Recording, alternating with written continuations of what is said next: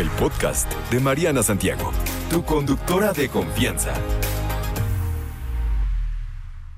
Llegó Elizabeth Reyes Castillo. Ya sabe que nuestra sección de nutrición es sí o sí cada 15 días, así que hablaremos con ella sobre microbiota, ¿verdad? Así es. Bienvenida, hola. ¿cómo Muchas estás? gracias, muy bien. Oye, vamos con esto de la microbiota. ¿Qué es esto? ¿Qué es la microbiota? La microbiota es un conjunto de bacterias, o sea, se dice que un gran porcentaje de nuestro peso es de bacterias, o sea, sí pesaríamos unos cuantos kilos entre hongos y bacterias de nuestro cuerpo. Estos habitan ahí, ¿no? Cohabitan en nuestro cuerpo.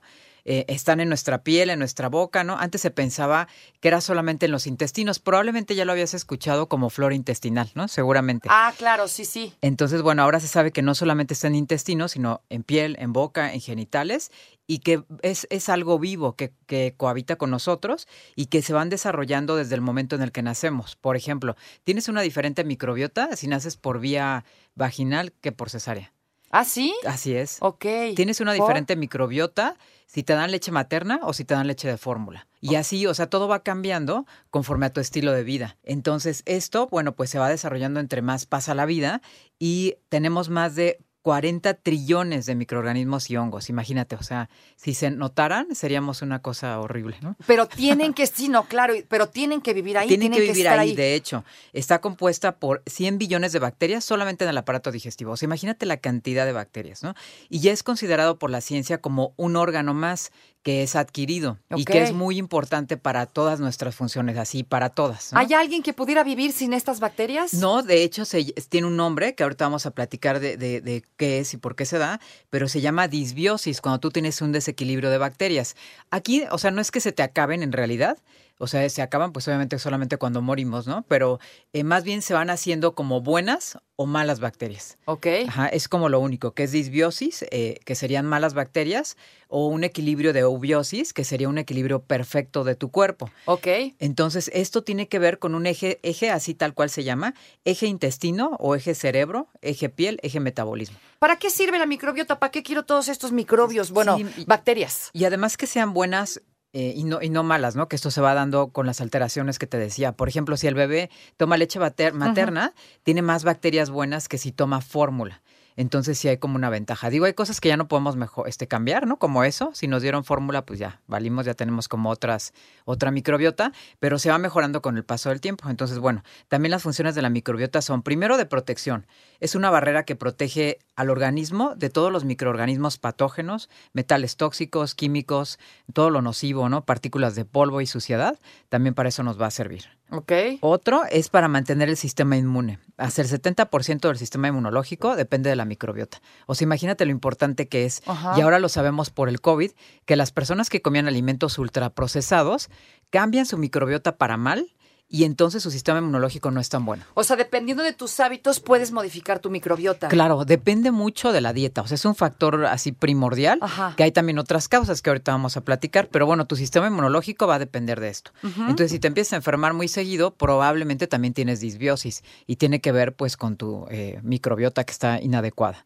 Otra es la regulación del metabolismo y balance energético. O sea, hay una relación directa, por ejemplo, de las personas que hacen deporte, tienen un tipo de bacteria que se llama Akkermansia, que es una bacteria humana, que nos va a disminuir el riesgo de diabetes y de obesidad. Y esto se va a adquirir a partir de hacer ejercicio. Ok. Entonces, o sea, literal, si alguien te hace un estudio de microbiota, puede determinar si tienes predisposición a obesidad, pues obviamente por el tipo de, de hábitos que estás teniendo en tu vida, ¿no? Ajá. Otro, pues también la digestión de alimentos. Por ejemplo, los eh, ácidos grasos de cadena corta, que son súper importantes para antioxidantes en la piel y en, y en todas las células, Ujú. y ayudan a nivelar el colesterol y triglicéridos, también tienen que ver con la microbiota, ¿no? Totalmente. Si tienes una mala digestión, también probablemente tienes disbiosis, ¿no? Ok. Y producción de vitaminas principales para salud, ¿no? Por ejemplo, la vitamina K y la vitamina B12, que hay personas que dicen, es que tengo sangrado todo el tiempo de, de la nariz, ¿no? Ya ves que en esta época Sí, sí, sí. es un poco común y tiene que ver también a veces con disbiosis. O sea, no solamente es que te den vitamina K y ya, Ajá. sino que tiene que ver con que tu alimentación y tu estilo de vida estén bien para mejorar la microbiota. ¿Y qué pasaría si alguien de, de plano no tiene el correcto número de estas bacterias o no, o sea, no las, no, no sé, no hubo la correcta producción? ¿Podríamos vivir? Sí podríamos vivir, pero obviamente empieza a haber consecuencias, ¿no? Por ejemplo, dolores de cabeza, que es uno de los síntomas, molestias gastrointestinales. El clásico que te dice es que no sé, obviamente pues hay cosas clínicas, ¿no? Como un colon irritable o algo así, pero el clásico que te dice que no sabe qué le cae mal, ¿no? Que a veces toma leche y le cae pésimo y a veces no pasa nada y así, probablemente también sea una disbiosis. Y pérdida de energía, también tiene una relación directa con la pérdida de energía. Y bueno, además tiene unos neurotransmisores intestinales que tienen que ver con la insulina. Por eso la regulación de la glucosa Ajá. también se relaciona con una microbiota mala. Y bueno, para todos los procesos vitales, por ejemplo, de tipo este eh, intestino a nivel estómago, etcétera, todo esto también tiene que ver con una microbiota. O sea, si tengo muchos problemas estomacales, de colon, bla, bla, bla, algo está mal con esa microbiota. Probablemente, exacto. Entonces se llama disbiosis y esto genera estas molestias y es una alteración de la microbiota y existe un desequilibrio entre las diferentes cepas, ¿no? O sea, hay como toda la película, ¿no? Hay buenos y malos. Ok. Si te aumentan los malos, empieza a haber problemas. Ajá. O sea, no, no vas a perderlos en realidad, sino que simplemente se va a desequilibrar. Por ejemplo, ¿qué, qué es lo que va a afectar? Pues tomar muchísimos antibióticos. La clásica persona que va y, y compra la receta, este, pues, Este, sí. pirata, ¿no? Sí, exacto. Para tomarse un antibiótico porque le duele la garganta, va a alterar su microbiota, ¿no? O aquel, pues, médico que le encanta estar mandando antibiótico de todo, va a alterar la microbiota de todos sus pacientes. Y esto, pues, a largo plazo también hay un riesgo mayor de infecciones y de enfermedades autoinmunes, como son obesidad, diabetes, cáncer de tipo digestivo, fibromialgia, que también es algo que da en las mujeres, y que lo es un estoy dolor, ¿no? escuchando muchísimo últimamente. Sí, exacto. Están creciendo los casos. Y es que, ¿sabes? Tiene que ver con la comida procesada otra vez, ¿no? Claro. O sea, hay una relación directa. Y el Parkinson también tiene una relación con la disbiosis.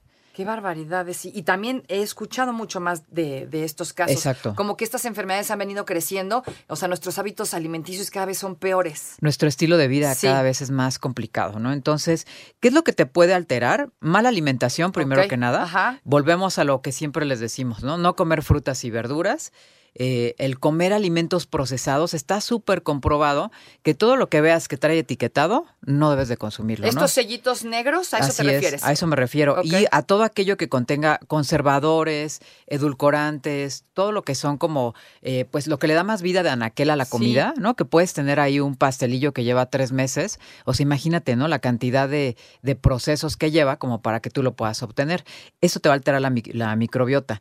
Obviamente el sedentarismo también te lo eh, altera. El estrés excesivo también. La contaminación ambiental. El exceso y mal uso de antibióticos, como lo a este, había yo mencionado. Y pues bueno, tu estilo de vida en general, ¿no? O El sea, medio ambiente, dijiste, la Así es, contaminación. la contaminación también te altera, la microbiota. Qué barbaridad. Y en esta ciudad que casi ni hay contaminación. Casi nada. Entonces podemos contrarrestarlo, que eso es Es importantísimo. lo que te iba a decir, porque hay factores que a lo mejor están en nuestras manos, hay otros no. La contaminación, por ejemplo, me cae que no. Y el Exacto. estrés no lo sabemos gestionar casi nadie de la manera correcta. Así es. Ahí medio le intentamos, pero no sale. Y es algo con lo que hay que lidiar. Entonces, ¿qué podemos hacer? ¿Dónde sí podemos chambear para ayudar sí, a la claro. microbiota? Yo creo que el estrés, si tú lo vives porque haces ejercicio, o lo disminuyes con eso. O sea, Sí. haciendo ejercicio, definitivamente te va a bajar el nivel de estrés, ¿no? Otro, pues sí, mejorando tu calidad de vida. O sea, a lo mejor, pues no te vayas a una escuela tan lejos, no sé, ese- este tipo de como situaciones que te pueden ayudar para o sea, mejorar tu calidad de facilítate vida. la vida. Así es, exacto. Y pues hacer ejercicio definitivo, una hora al día, o sea, sí o sí, lo Que- que quieras, ¿no? Que no tienes que ir a un gimnasio, entendemos que a veces la situación no está para un centro deportivo, un gimnasio, Así pero es. puedes caminar en la calle, puedes correr, solo necesitas unos tenis y tu cuerpo. Sí, subir escaleras, brincar la cuerda, este, lo que quieras, hacer fuerza y llevar una alimentación rica en frutas y verduras. Y bueno, sobre todo ese sería como lo, lo principal, ¿no? Sería evitar más- medicamentos, evitar alcohol, evitar fumar también. Eso también te altera microbiota. Y estas personas que tienen que tomar medicamentos de por vida también. Pues, podrían, ajá, podrían ayudarse mucho con la dieta. O sea, la dieta es fundamental, ¿no? Para hacer este tipo de, de mejoras en la microbiota intestinal. Pues acérquense a un experto que les diga qué es lo que les conviene y de acuerdo también a sus facilidades económicas. Sabemos que no podemos comer ni salmón ni pescado diario, pero hay otras, hay otras opciones. Acérquense con un experto en la nutrición. Elizabeth Reyes Castillo, ¿dónde te encontramos? En arroba Nutriarc en Instagram y en consultorio nutricional Elizabeth Reyes en Facebook. No te preocupes, Mariana estará de regreso muy pronto. Recuerda sintonizarla de lunes a viernes de 10 de la mañana a 1 de la tarde por 88.9 Noticias. Información que sirve. Tráfico y clima cada 15 minutos.